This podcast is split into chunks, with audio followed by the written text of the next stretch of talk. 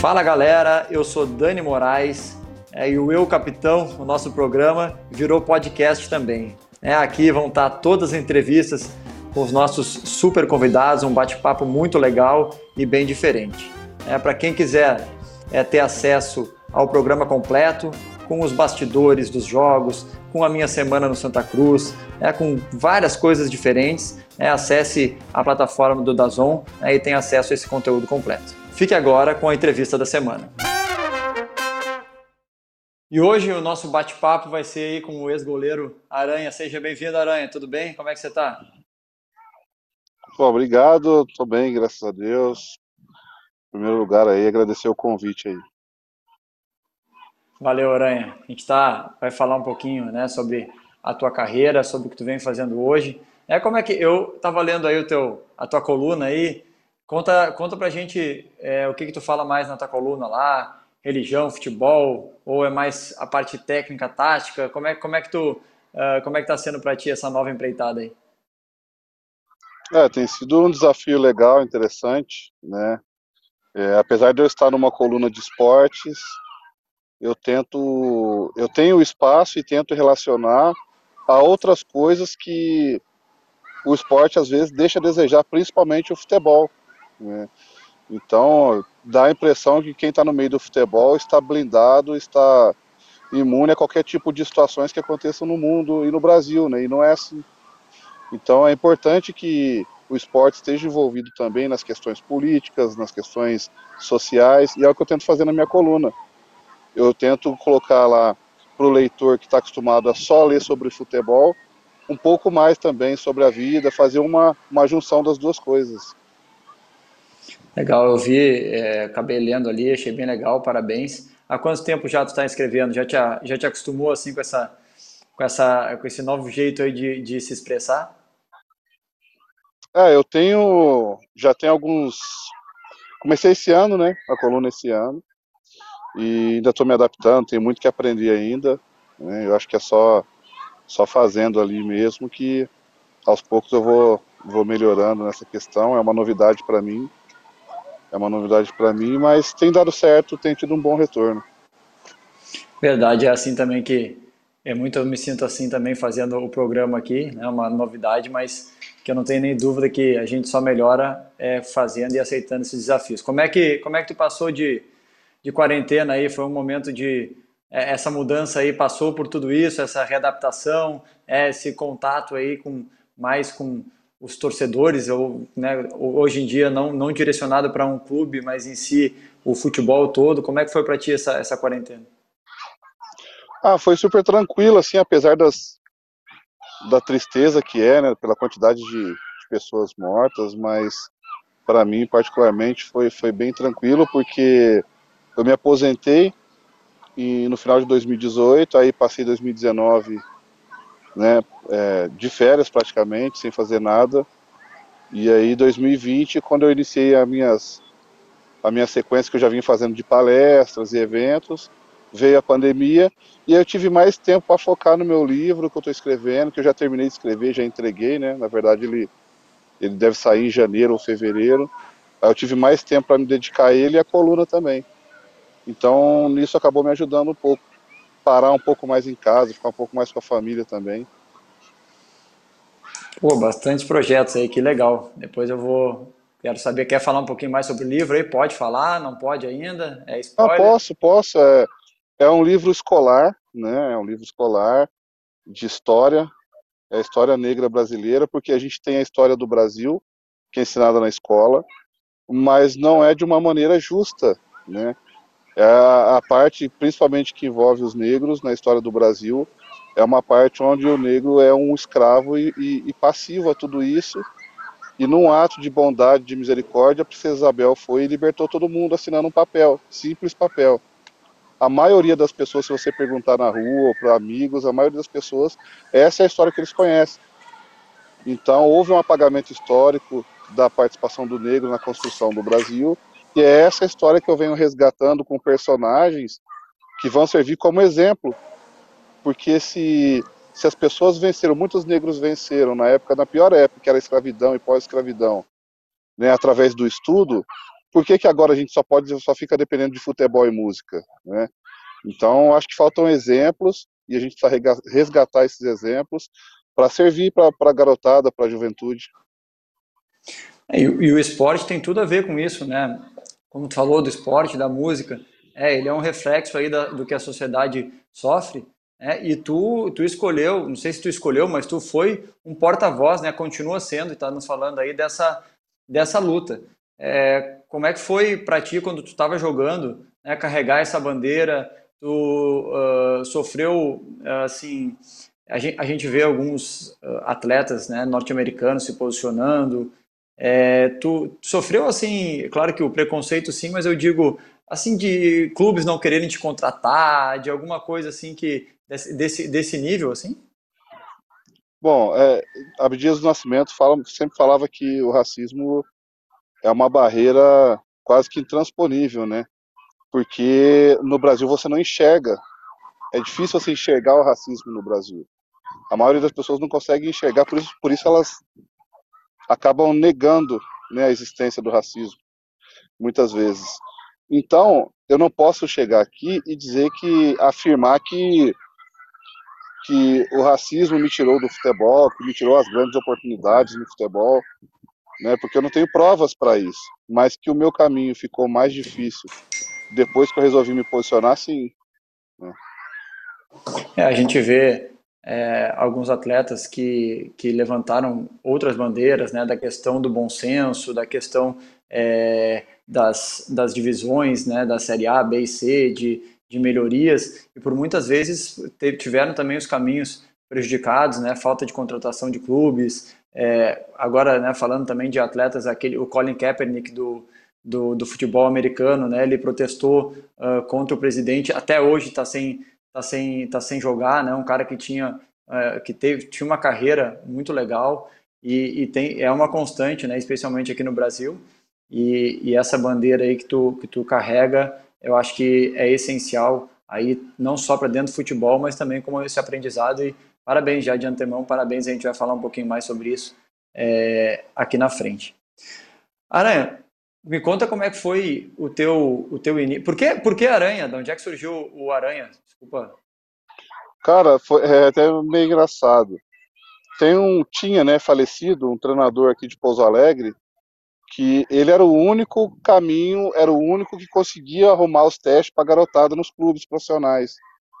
E ele dizia que, principalmente na minha época, né, é, dos anos 90 para trás, eu sou de 80, o jogador dependia muito do apelido, né? Ele é conhecido mais pelo apelido do que pelo nome. Né? Essa questão do sobrenome veio depois com o passaporte europeu.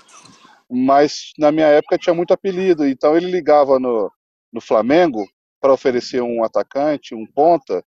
Aí ele dizia: ah, tem um jogador aqui, um ponta, ponta direita, o nome dele é Fábio mas o apelido dele aqui na região ele é conhecido como Flecha. Daí Sim. o cara, o diretor lá na linha do outro lado, falava, pô, Flecha, deve correr pra caramba, quero ver esse cara. e aí trazia. E aí no meu caso foi Aranha, ele ligava e falava, ah, tem um goleiro aqui, o nome dele é Mário, mas na região ele é conhecido como Aranha Negra. Ah, é bom, o cara, o cara vai ter que levar, né, o goleiro. E ficou, e ficou, e é, desde é... o primeiro clube, ficou. Ô, Aranha, conta, assim, né, a tua trajetória Uh, desde o começo ela tem história ligada né, à Ponte Preta. É, como é que foi uh, a tua relação com o clube na juventude, né, até atingir o profissional? A gente sabe que é um momento bem, bem especial da carreira de um atleta. Como é que foi para ti? Então, antes de chegar na Ponte Preta, eu joguei quatro anos na quarta e quinta divisão do Campeonato Paulista, até mesmo pela Ponte Preta B. Então eu tive um caminho mais longo, mais, mais mais dificultoso ainda, tive que enfrentar muitas barreiras, né? Então, o goleiro negro sempre tinha que que estar tá provando muito mais, né, do seu potencial, porque sempre vinha essa sombra que goleiro negro não é confiável, até hoje tem isso. Né? São poucos goleiros negros que que atuam porque primeiro não conseguem espaços, não conseguem espaço para jogar, né, nas grandes equipes principalmente, e depois que se ele já sabe que é uma, um, um caminho muito difícil, você não tem referências, assim, não é uma coisa normal, as pessoas acabam escolhendo outras, outras situações, outras posições também. Então, eu tive essa dificuldade no começo da carreira, eu lembro que eu fiz testes e aí o diretor falou pro empresário, que era meu empresário na época, pô, muito bom, gostei, vai ser goleiro. Mas é negão. Aqui não dá, pra Sim. gente aqui não dá. E já teve outros times no interior de São Paulo que eu fiz teste também, e aí me elogiou muito. Não falou pra ele mais pena que goleiro preto não vinga. Pra gente na base aqui é até interessante, mas não vai subir pro profissional. Então, frente a isso durante a minha carreira quase que toda, depois na Ponte Preta, eu tinha que, não para os ponte pretanos, assim, de maneira geral, para o clube, mas eu tinha que tirar esse rótulo de, de, de, desconfiança que existe em cima do goleiro negro, que me acompanhou praticamente a carreira inteira, né? Tu sabe que eu, a gente, eu conversei com o Jefferson aqui também, goleiro, né, fez a história no Botafogo, a seleção brasileira, e ele falou que, que ele, ele optou caminhos, né, por, ele foi para o Cruzeiro, quando ele foi para o Cruzeiro, porque o Cruzeiro tinha um histórico, né, de goleiros, e que, faci, que facilitou a vida dele, né, facilitou não, mas não, não, não prejudicou, né. E tu falou assim, tu, tu, contou essa tua história, e quando tu chegou na ponte, a ponte é, te apoiou né, em relação a isso, ela sempre te deu esse suporte, né? Eu sei que as categorias de base sempre foram muito difíceis de, de, de enfrentar, eu sei que foi muito difícil enfrentar a Ponte Preta em categorias de base, é, a Ponte te apoiou em toda essa situação, ela te deu uma formação legal, como é que foi? Bom, é, é assim, o Edinho, filho do Pelé, já tinha jogado na Ponte, né? Então, e pela origem da Ponte Preta, foi o único, o primeiro clube, né, que desde a sua fundação já contava com um jogador negro, então lá não tem esse tipo de problema, né? Mas quando eu cheguei eu tinha que provar porque não porque era negro, mas porque era um, um jogador desconhecido vindo da quinta divisão do Campeonato Paulista, então eu tive as dificuldades normais, nada a ver com, com a parte de racismo. Tu sabe que aqui, tu falou da, da Ponte Preta, o Santa Cruz também foi o primeiro time do, do Norte Nordeste. Hoje eu sou, eu continuo zagueiro aqui no Santa Cruz, né, de Recife. E o Santa Cruz foi o primeiro clube do Norte e Nordeste a admitir né, um atleta negro, né, que foi o Lacraia. Né, e, e, o clube, por esse ato, o clube se tornou é conhecido como o Clube do Povo, né, que ele atraiu a, a atenção dos mais humildes, e, e as próprias cores, né? O preto, o preto do Santa Cruz, né? O tricolor, né? O preto, é, o vermelho, o índio, o branco, o branco. Então é um time bem, assim, é, que aceitou bem e que, que foi considerado o clube do povo por causa disso. E como é que foi a tua profissionalização ali no, no, no na ponte? Foi um processo, uh, né? Chegou jogando ou demorou muito para ter essa oportunidade? É, eu cheguei para o time B, que jogava a, a, quarta divisão do Campeonato Paulista. E aí depois tinha muitos goleiros na Ponte Preta, tinha o Ronaldo, que era do Corinthians, tinha o Irã, tinha o Alexandre Negri, que era a seleção brasileira, tinha o Lauro também. Então tinham muitos goleiros e eu era uma das últimas opções ali. E eu acabei indo para Suzano jogar mais uma vez a quinta divisão do Campeonato Paulista, a quarta divisão. Fiquei um ano em Suzano. Nesse ano que eu fiquei em Suzano, a Ponte Preta ficou nove meses, se eu não me engano, sem pagar salários. E muitos jogadores foram embora. O Ronaldo se aposentou, o Irã foi embora, o Alexandre Negro acabou indo embora. E aí a Ponte precisou trazer goleiros. E como a Ponte passava um momento financeiro difícil, aí eles apostaram naqueles que eles já tinham, né?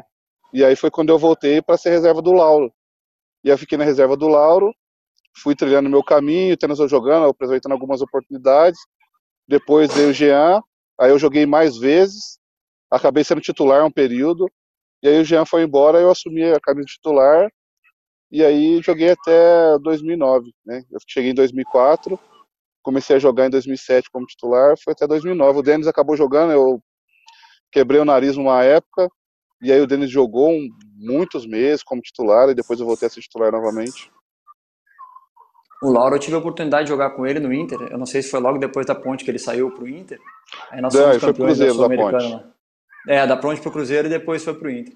E a gente, a gente ele teve, pô, fez uma Sul-Americana brilhante lá, até estava sendo lembrado, porque vai ter jogo, né, do tem jogo do Inter contra o Boca Juniors, ele fez uma partidaça Sim. lá, então é um amigo que, que eu levo aí também. É muito legal. Cara, e tu é de Pouso Alegre, Minas Gerais, e aí tu te Isso. destaca na, na Ponte Preta e vai e vai jogar no Atlético, e, e vai para o Atlético Mineiro. Como é que é? Tu já tinha, tu, tu só tinha jogado quando muito pequeno em, em, Minas. Como é que foi essa sensação de voltar para perto de casa e representar um time da tua região? Oh, foi muito boa, foi muito boa porque além de ser um clube de massa, né, um clube gigante, eu tinha passado na categoria de base lá, eu tinha feito o teste, fiquei um tempo lá e fui reprovado no teste. Tinham goleiros melhores, em melhor condição, e aí eu fui reprovado. E aí, anos depois, eu volto contratado para jogar como titular já, né? Então, foi um motivo de muita alegria para todo mundo, da minha família, para mim principalmente. O futebol é assim, né? O Cafu, a gente viu o Cafu que é, fez quantas peneiras para passar né, em algum lugar, é, e, o futebol proporciona essas voltas por cima aí quando a gente menos espera, quando a gente menos espera, né? Legal, cara. E como é que foi, assim, é, né, dentro de campo, como é que foi o Atlético Mineiro para ti? Foi muito bom, foi muito bom mesmo. Eu cheguei num, num período que o Atlético estava com um pouco de dificuldade, mas tinha um bom time, tinha um time muito bom, muito experiente, que encaixou, e aí fizemos uma sequência muito grande de vitórias.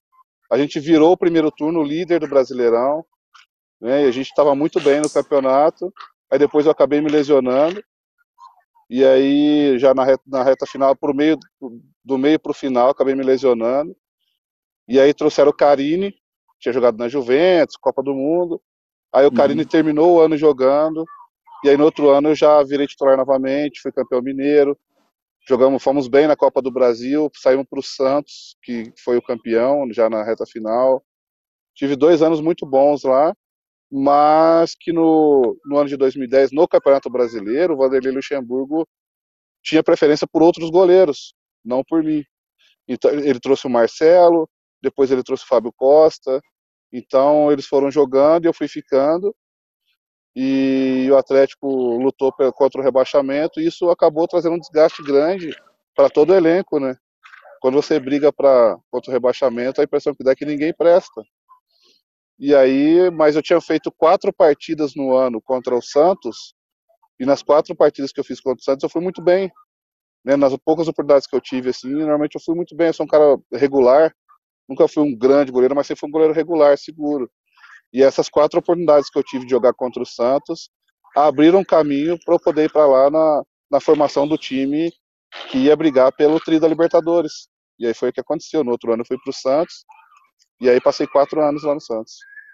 E no Santos foi a tua, foi a tua melhor época como uh, jogador, assim, porque em relação a títulos, foi a convivência né, com atletas, a crescimento uh, profissional. Foi a tua melhor época como, como atleta, assim? Ah, eu, eu, sabe, eu sou um cara muito sortudo, porque eu tive a oportunidade de vestir grandes, grandes camisas, jogar em grandes equipes, né? Mas pelo tempo que eu fiquei no Santos, quatro anos, e eu peguei aquela aquela fase de Neymar, Ganso e companhia, tudo aquilo, que era um momento mágico que o Santos vivia.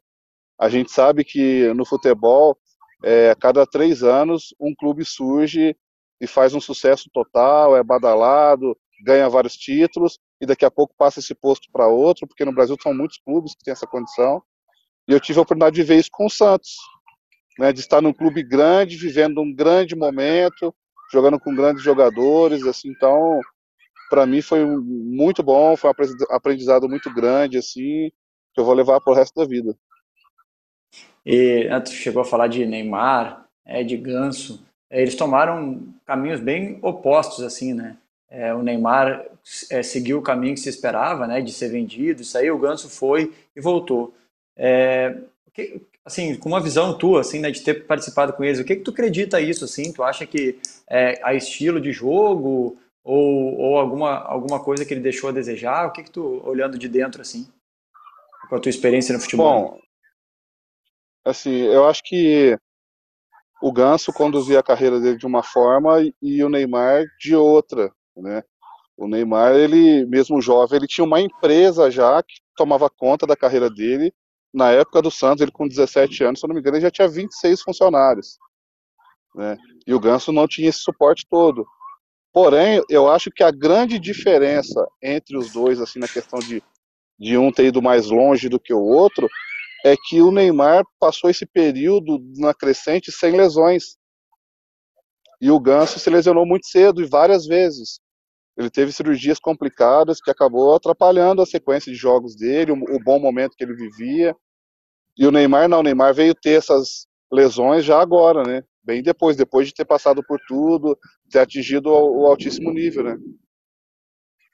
É verdade, cara. A gente jogava assim contra o Ganso, contra o Neymar, e tu via a qualidade, né, a velocidade do Neymar, de drible, tudo né, igual, sem dúvidas, né? Foi aperfeiçoado agora, mas o Ganso era uma, uma qualidade técnica, assim, uma referência que não era correndo, né? Era bonito de ver, assim. É bonito, né? Eu acho que ele continuou jogando, mas não teve aquela proporção que todo mundo se esperava, né? Daqueles é, amistosos que ele fez de, de pré-Copa do Mundo, assim, cara, era, era aquela coisa de esperar um jogador muito diferente. Eu, eu falo porque assim, eu convivi, convivi muito tempo com o Pato no Inter, naquela época que ele estava subindo, e era a mesma coisa, cara. O cara que completo, cabeceava, chutava, era muito forte, estava com as duas pernas, era fisicamente era um, um, monstro assim.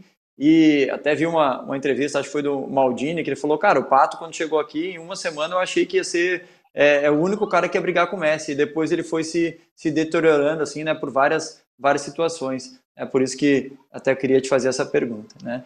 E é, faltou algo que tu queria fazer no Santos, assim? Tu, tu teve tanta coisa legal, tu conviveu com tanta gente, ficou assim aquele algum algum gostinho assim de, de, de quero mais, alguma coisa assim? Ah, ficou, ficou sim. A verdade, é, eu não queria ter saído do Santos, né? Eu queria ter encerrado a minha carreira lá, né? Ou, ou já na reta final, assim, no último ano, voltar à Ponte Preta, encerrar a carreira na Ponte Preta de uma maneira legal. Mas as coisas se desenharam de outra forma no Santos. Eu nunca fui um jogador que, que era a estrela do time, nunca fui vendido para a Europa, nunca fui vendido aqui no Brasil, nunca tive altos salários, então eu sempre fui um jogador mediano, então precisava, dependia muito do salário para poder fazer as minhas coisas acontecerem, né? E eu fiquei um período muito grande no Santos, sem receber, desfazendo das minhas coisas, e aí chegou um momento que eu fui para conversa com a diretoria porque eu fiquei sabendo que o Santos estava atrás de outro goleiro, que o treinador queria um outro goleiro. E aí a gente fez algumas reuniões, e aí eu, eu, eu tinha a seguinte posição da diretoria: não vamos renovar, porque o, o treinador quer outro goleiro, não temos previsão de pagamento, né? então era isso. Eu tinha simplesmente que ficar sem receber e esperando o momento de ser dispensado ou ir para reserva. E aí, numa dessas conversas, eu falei, poxa, então vou ter que. Como é que eu vou fazer para resolver? Vou ter que procurar meus direitos? Aí falar, ah, procura, pode procurar os seus direitos. E aí eu fiquei muito chateado e foi o que eu fiz. Fui na justiça, procurei um dos meus direitos, e aí depois o Palmeiras me abriu as portas, graças a Deus, e eu fui muito feliz lá também. É, eu, eu, eu, tive essa mesma postura com o Bahia, né? A gente sofreu um revés grande contra o Vitória, acabou que é, isso em 2013 13. E acabou que eles é, também não, não contornaram legal a situação, tinha algumas coisas pendentes. Eu acabei conseguindo minha liberação também na justiça, uma coisa ruim, mas que às vezes é necessário, né? O clube também tem que aprender. E, bom, tu, tu levanta aí a bandeira, né? Tu levanta essa bandeira aí uh, do racismo. Como é que é o Aranha uh, de grupo? É, o Aranha, tu falou que tu é um cara que, que sempre, uh, né? Nunca foi o melhor jogador do time, nunca foi o salário mais alto, mas tu ficou, né, teve quatro anos no Santos, tu teve a tua história na Ponte Preta, tu tem a tua história, tu, tu, construiu a tua história. Como é que é o Aranha de grupo? É um cara que procura ajudar todo mundo, é um cara que, que tem uma postura é, que, que cobra da diretoria, que, que faz as coisas uh, assim pelo bem do grupo. Conta um pouquinho pra gente. É, eu sempre fui um, um cara de, de grupo, de estar com a rapaziada, com a galera da, da cerveja, com a galera da resenha, também encostava com a galera do culto, às vezes também, não sempre, mas às vezes encostava com eles também. Eu sempre fui um capitão, assim, um, uma das lideranças. Em todos os clubes que eu passei, eles sempre me consideravam como um líder, né? E em muitas oportunidades, onde era para eu usar a abraçadeira, eu passava para outro jogador usar. Sabe? Porque quando você coloca a abraçadeira, líder, todo mundo já espera uma Exatamente. postura de líder. E aí, às vezes, você quer dizer uma coisa sincera, você quer ali, de repente, cobrar ou incentivar, fazer alguma coisa assim diferente, e as pessoas vão achar que está fazendo média porque você está usando a abraçadeira de capitão. Até mesmo dentro do jogo. Então, às vezes, eu podia dar um apoio grande, como fazer uma cobrança pesada no jogo, que o, que o meu zagueiro, o meu atleta entenderia, porque eu não estava usando a abraçadeira de capitão. Eu não estava querendo mostrar que eu era o capitãozão, o chefão. Então, algumas vezes durante a partida mesmo eu via que tinha um jogador muito exaltado, isso já aconteceu no Santos também, né? Que o jogador estava muito exaltado, estava muito nervoso. Daí eu fui, eu não lembro se para quem que eu pedi, se foi pro Durval, para algum zagueiro. Eu tirei a abraçadeira, eu era o capitão. E eu, foi na Ponte Preta, foi na Ponte Preta. Eu tirei a abraçadeira e pedi, falei, ó, coloca lá, acho que foi no Galhardo, se eu não me engano, eu não tenho certeza quem foi. E eu pedi para colocar a abraçadeira no, no, nele, nesse jogador que estava mais nervoso, porque aí o juiz ia olhar com outros olhos, ia dar uma acalmada e ele não, não seria expulso, porque ele estava reclamando muito com o juiz e não tinha como mudar a cabeça dele no jogo ali. Então eu sempre fui um, uma espécie de liderança, mas, mas mais de bastidor assim. A gente começa a desenvolver assim, eu desde desde que desde de, da minha formação no internacional, é, eu, eu fui capitão, eu digo, com ou sem braçadeira, né, com essas atitudes, assim, e a gente vai desenvolvendo, né, hoje eu estou com 35 anos e sei muito mais do que eu estou fazendo do que naquela época, é, e, e aí é o que se fala assim, né, você fala muito aí em livros e tudo, que o capitão não é não é aquele que vai estar só com a braçadeira ou aquele que vai aquele que vai ah vai gritar ou não. O capitão ele não é, é ele não é é, imposto, né? Ele é escolhido. Então vai chegar ali, é aquele cara que na hora do, da decisão, na hora que estiver apertando, o, o companheiro vai olhar e vai falar assim: olha, ele está tranquilo. Ele vai te dar uma palavra legal. Não é aquele cara que, né? Acho que tem vários tipos de liderança, né? Liderança, por Sim. exemplo, a liderança técnica. Mas é aquele cara que vai te passar tranquilidade, vai te falar uma coisa certa naquele momento, vai ter uma atitude é, que vai fazer a diferença, né? Como tu está falando, né? Tu é um capitão de atitudes, né? Que procura sempre tirar é, uh, não chamar para ti e sim exaltar os outros, né? E isso é muito legal. Eu falo sempre de eu falo sempre de liderança, de capitão aqui. O nosso o nome do nosso programa aqui é eu capitão. É, hoje hoje eu sou o capitão de Santa Cruz, já estou aqui há mais tempo assim, mas procuro muito também dividir isso. E outra coisa legal que eu achei que tu falou, o capitão é, a liderança ele tem que transitar em todos, em todos os grupos. Ele tem que, ele tem, eu não preciso, eu não preciso me taxar como um grupo, mas eu tenho que saber, eu tenho que ter uma proximidade lá, eu tenho que trazer um cara para próximo de mim, porque a informação, é, a, a, a, mensagem que eu vou mandar, ela se torna muito diferente quando eu tenho, né, quando eu estou lá, quando eu estou participando do grupo. Então, muito legal, legal ouvir assim de ti por experiência própria, assim, a gente vê que, que, que a gente divide aí essas opiniões. Parabéns, cara, muito legal. Como é que foi é, no Palmeiras no tu falou de Palmeiras já, o Palmeiras e Joinville tu, tu jogou pouco, né? Tu jogou pouco, não, não foi tão bom que nem o Santos. Tu achou que, né, por já estar tá com uh, uh, mais idade, por já ter passado muitas coisas, tu disse que uh, a tua expectativa era de poder encerrar no Santos, mas devido a todos os problemas tu saiu. Passou pela tua cabeça, cara, não está dando certo, é, eu, eu não estou conseguindo mais. É, passou pela tua cabeça encerrar a carreira ali depois desses, desse tempo sem jogar tanto? Não, porque eu estava eu tava bem, estava treinando bem, sabe? O clima estava legal, tudo favorecia, né? Então, as coisas estavam aparecendo propostas, né? Quando eu estava no, no, Palmeiras, apareceram grandes times, mas eu estava muito seguro que eu ia renovar no Palmeiras e eu tinha essa promessa também da diretoria que eu renovaria. E aí, quando me comunicaram que eu estava livre para procurar clube no próximo ano, me pegou de surpresa e me deixou muito chateado. E aí, quando eu fui para o mercado, eu vi todo mundo se movimentando. Foi um dos anos que, que o mercado de goleiro se movimentou bastante. E eu vi que ninguém manifestou em me contratar. Né? Então, eu passei a ser visto como encrenqueiro, a idade avançada, uma série de fatores, uma junção de fatores começaram a pesar. E eu decidi parar de jogar. Falei, ah, então, se for para jogar em qualquer lugar, se for só para dizer que eu sou jogador de futebol ainda, eu prefiro parar. Daí eu parei de jogar bola, vim para Pouso Alegre, vim para Minas, fiquei uns seis meses aqui.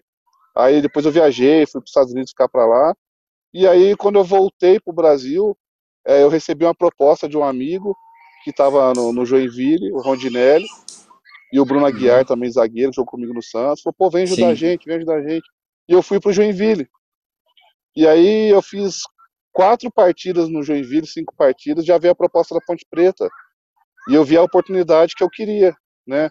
De encerrar minha carreira jogando na Ponte Preta. Então, primeiro eu procurei o Joinville, e comuniquei da minha vontade, mas deixei na mão deles negociarem com a Ponte a liberação, né? E aí a Ponte Preta acabou é, reembolsando o que eles gastaram comigo, pagou mais um dinheiro e, e emprestou um jogador de graça para eles. E acabou sendo um bom negócio para o Joinville também. E você foi para a Ponte, né, repetiu aquela história, foi vice-campeão de novo, melhor goleiro, né, destaque de Isso. tudo, aquela velha, aquela velha história. E aí e tu tinha um projeto de novo e por que que e aí tu foi para o Havaí? Por que que dessa vez não foi na Ponte Preta, né, que tu permaneceu até o fim? Tu tinha já pensava em alguns projetos lá, assim como uh, não sei alguma Sim. coisa dentro do campo, os goleiros, né? Sim, eu, eu pensava em encerrar. Foi a oportunidade que eu vi e fiz as coisas acontecerem. Joguei bastante jogos, fui melhor goleiro do Campeonato Paulista, fui destaque na Sul-Americana. No Campeonato Brasileiro, que a Ponte foi rebaixada, principalmente, né? É, para você ter ideia da consciência que eu tinha do trabalho que eu fiz, das coisas que eu vinha fazendo, que quando a torcida invadiu o campo, todo mundo correu, só eu que não. Eu tinha certeza do trabalho que eu estava desenvolvendo, do, do, esforço que eu tinha dedicado, do empenho que eu tinha colocado ali. Eu não corri e ninguém, e ninguém tocou em mim. Então eu estava muito seguro que eu também continuaria na Ponte Preta. Mas a, até onde eu sei, né, a diretoria, a comissão técnica entendia que na Série B não era interessante ter um jogador acima de 30 anos. Então uhum. acabaram me dispensando mais uma vez. Na verdade, foi a, a primeira vez que eu fui dispensado, né? É, e, e, aconteceu isso comigo quando eu fui para o Botafogo, e volt, eu fui emprestado do Botafogo, voltei para o Inter e aconteceu. E assim, quando é no lugar que a gente é criado, pelo menos para mim, foi, foi mais chocante que nos outros, nos outros lugares, né? Que a gente sabe que acontece, mas no lugar que eu fui criado, assim, passei 12 anos da minha vida, foi um pouco mais chocante. Aí tu foi para o Havaí, sim. né? Foi para o Havaí, e aí, e aí sim, aí como é que foi lá no Havaí? Aí tu, tu acabou, foi aí que tu encerrou, não foi? É, daí eu cheguei no Havaí, no momento, o Havaí estava num momento decisivo de Copa do Brasil, né, e, e catarinense. Eu tive a oportunidade de já chegar e jogar uns 40 jogos seguidos. Né, mas o projeto do Havaí, a gente se classificou na Copa do Brasil, a gente conseguiu captar recursos para o Havaí, tocar o restante do ano, um, pelo menos uma parte, pagar o que estava para trás, e, e alcançamos o objetivo que era subir para a Série A. Né? Então eu era titular, a gente joguei bastante, bastante jogos e faltando sete partidas, se eu não me engano, para o final do campeonato, daí eu tive uma lesão séria no tornozelo direito que acabou me tirando dessas partidas finais e aí eu decidi encerrar mesmo de vez a carreira. Aí, beleza. Desculpe. Aranha, nós estamos, né, novembro agora foi o mês da, da consciência negra, e tu, a gente já falou aqui, tu sempre falou muito abertamente disso, sempre foi é, um cara que levantou essa bandeira e continua levando, aí a gente, é, na tua coluna aí já falou sobre isso, tu sempre que te posiciona sobre isso, é, e tem aquele caso uh, contra o Grêmio, né, na Copa do Brasil, uh, Porto Alegre, foi em Porto Alegre, né, a cidade onde eu, eu nasci, né, cara, e foi muito foi muito forte, foi muito ostensivo assim. Como é que aquela foi a, foi a primeira vez que que aconteceu aquilo daquela maneira assim para ti ou tu já tinha passado por outras coisas semelhantes? Não, não, não. É, já tinha acontecido várias vezes dentro de estádio assim, várias vezes, até pior que tinha acontecido. Mas eu sou de uma época que não tinha o pay-per-view, não tinha essa quantidade de câmeras, não tinha essa transmissão, essa cobertura com a internet, não tinha né, essa, quantidade, essa, essa rapidez de, de conexão, de, de, se comunicar. Então, é, você levantar uma acusação dessa grave sem ter uma lei que te proteja, sem ter um regulamento, sem ter nada, é muito complicado. Mas eu já fazia uns 25 anos que eu militava nessa área, quando aconteceu aquilo na Arena do Grêmio. Então, eu que sempre convivia com os rappers, sempre militando nessa área, conversando com as pessoas, visitando casa de menor infrator, ONG, escolinha, falando sobre esse assunto. Eu não poderia deixar o Brasil inteiro me assistir sendo atacado e não tomar nenhuma atitude. Então, aí eu tive que me posicionar, me posicionei, e aí eu comecei a falar coisas que não eram relacionadas ao futebol. E muita gente começou a ficar interessada em, em me ouvir falar sobre outras coisas, sobre racismo, e o negócio foi crescendo, crescendo e se tornou o que se tornou hoje. E depois, né, depois daquele caso que, como tu disse, aí foi muito divulgado, foi é, já tinha sofrido antes, mas foi é, uma uh, muito rápido assim, né, que, que, que cresceu. É, aquilo lá te fez so, uh, diminuiu um pouco, as pessoas pararam um pouco de, de, de, de falar assim, ou, ou, ou, aumentou mais? Porque depois teve outro jogo contra o Grêmio que teve uma vaia, é, uma vaia muito grande que tu, tu mesmo disse que, que foi num tom, num tom né, que não foi legal. Isso só que né, só quem está na pele ali vai sentir, não tem como, como falar que não. É, deu uma acalmada nisso aí ou tu acha que isso aí estimulou mais as pessoas a também estarem praticando esse racismo? Bom, na verdade, piorou. Eu passei a ser mais perseguido, mais atacado, porém eles usavam outras palavras, é, usavam muito a vaia pesada em cima de mim, que não caracterizava mais é, injúria, mais o racismo. Então, foram muito inteligentes. O racista ele é inteligente na maior parte do tempo, né? A única hora que ele não é inteligente é, é, foi quando se tornou racista, né? Mas, enfim, a perseguição foi grande até eu encerrar minha carreira. E teve, e teve, tu teve algum outro caso assim que foi público também, ou, ou esse aí foi o que mais é, chamou atenção mesmo? Bom, dentro de campo, sim, porque foi o que tem o registro, foi filmado, foi flagrado.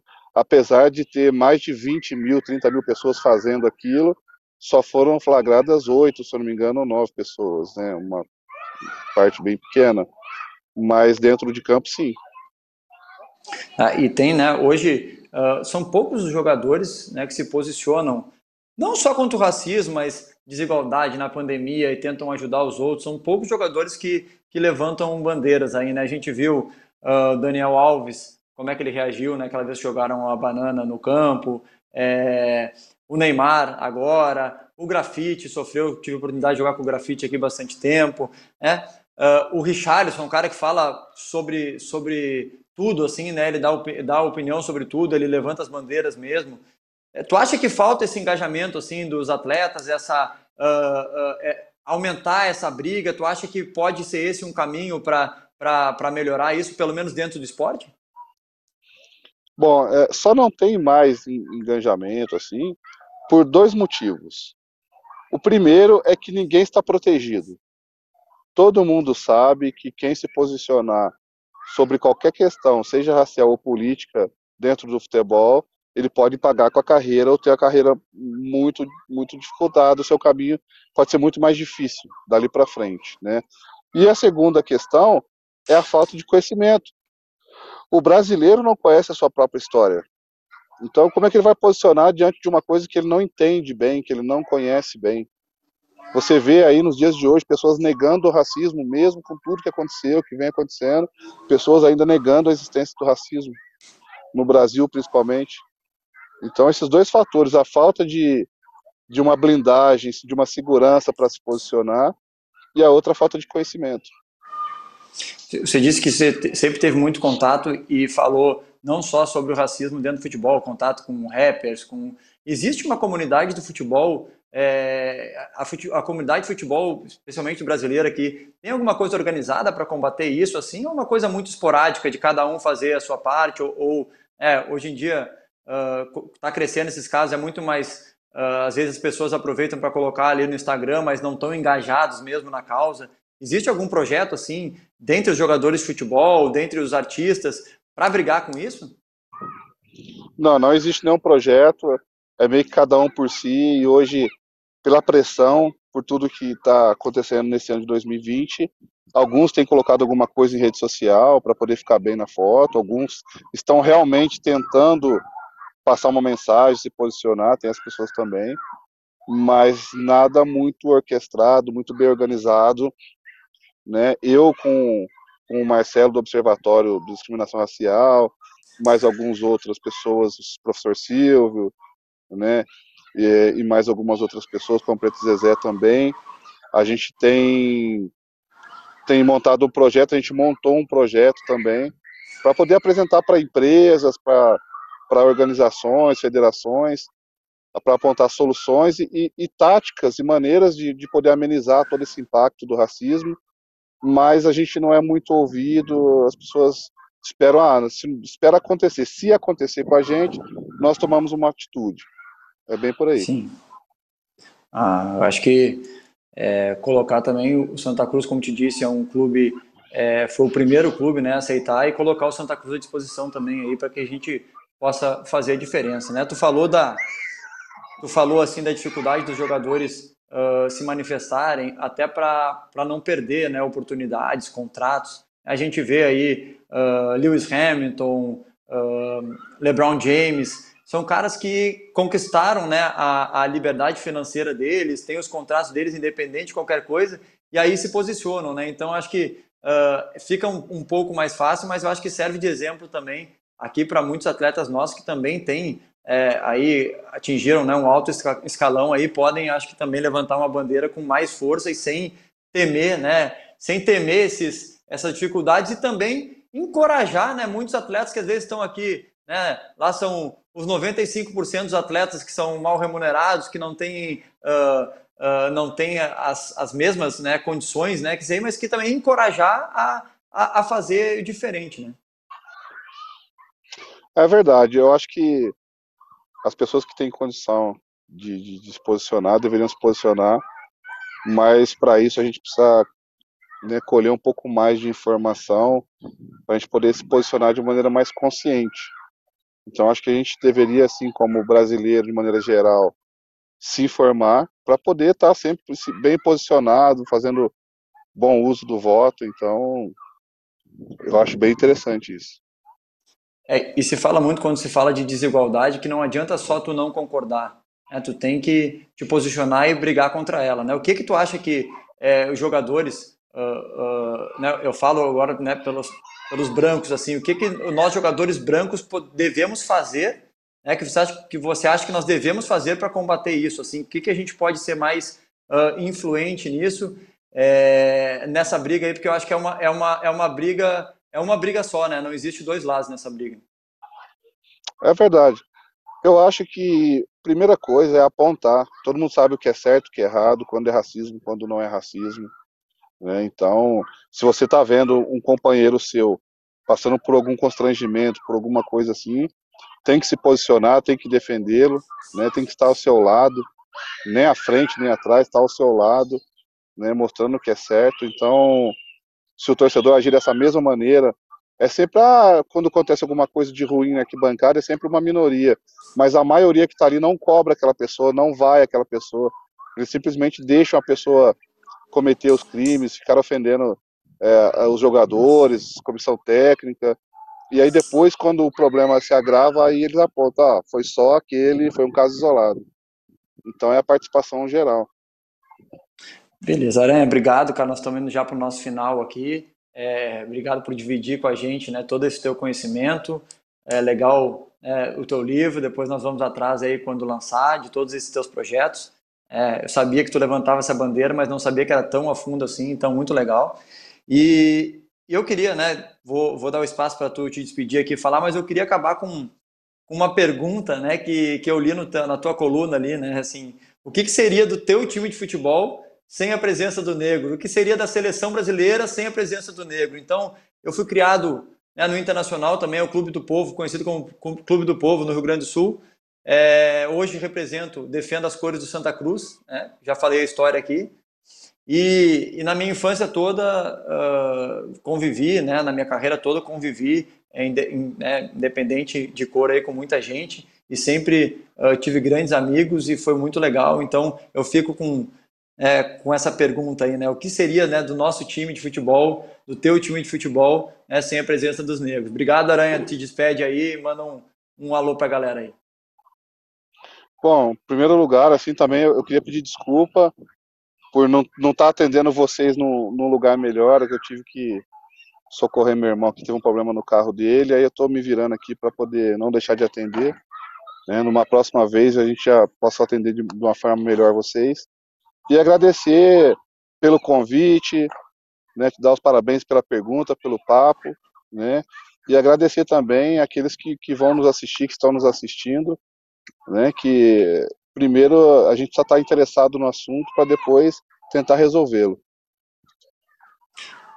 Aranha, só engrandeceu mais aí a tua presença, porque é, deu o teu jeito aí, o nosso programa é assim, é um programa que está se adaptando, é um programa que é um, um atleta conversando com um ex-atleta agora que já é colunista, então acho que fica mais legal assim, cara. Obrigado e né, esse aqui foi é, o nosso bate-papo né, com o goleiro, né, ex-goleiro Aranha, né, e que levanta aí uma bandeira sempre aí nessa briga com o racismo e que fique a lição aí para todos nós. Obrigado, gente.